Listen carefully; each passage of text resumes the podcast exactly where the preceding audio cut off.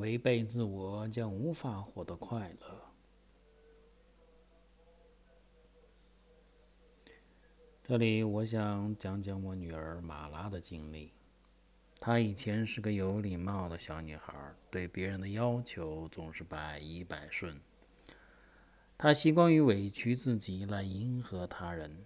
注意到这个情况后，我想鼓励她大胆地说出心里话。当我告诉他我的看法，他哭了。他很无奈地说。但是，爸爸，我不想让任何人失望。我回答说：“真诚待人比委曲求全更为可贵。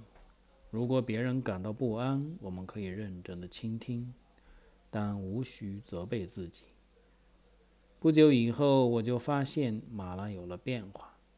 有一次，他学校的校长打电话给我，他告诉我。他在学校和马拉说：“校内不能穿牛仔裤。”马拉没好气地回答：“见鬼去吧你！”我很高兴，马拉终于能够说出心里话。当然，他还要学着去尊重他人的需要。我相信这只是时间问题。违背自己而一味的为别人考虑，自己其实会很痛苦。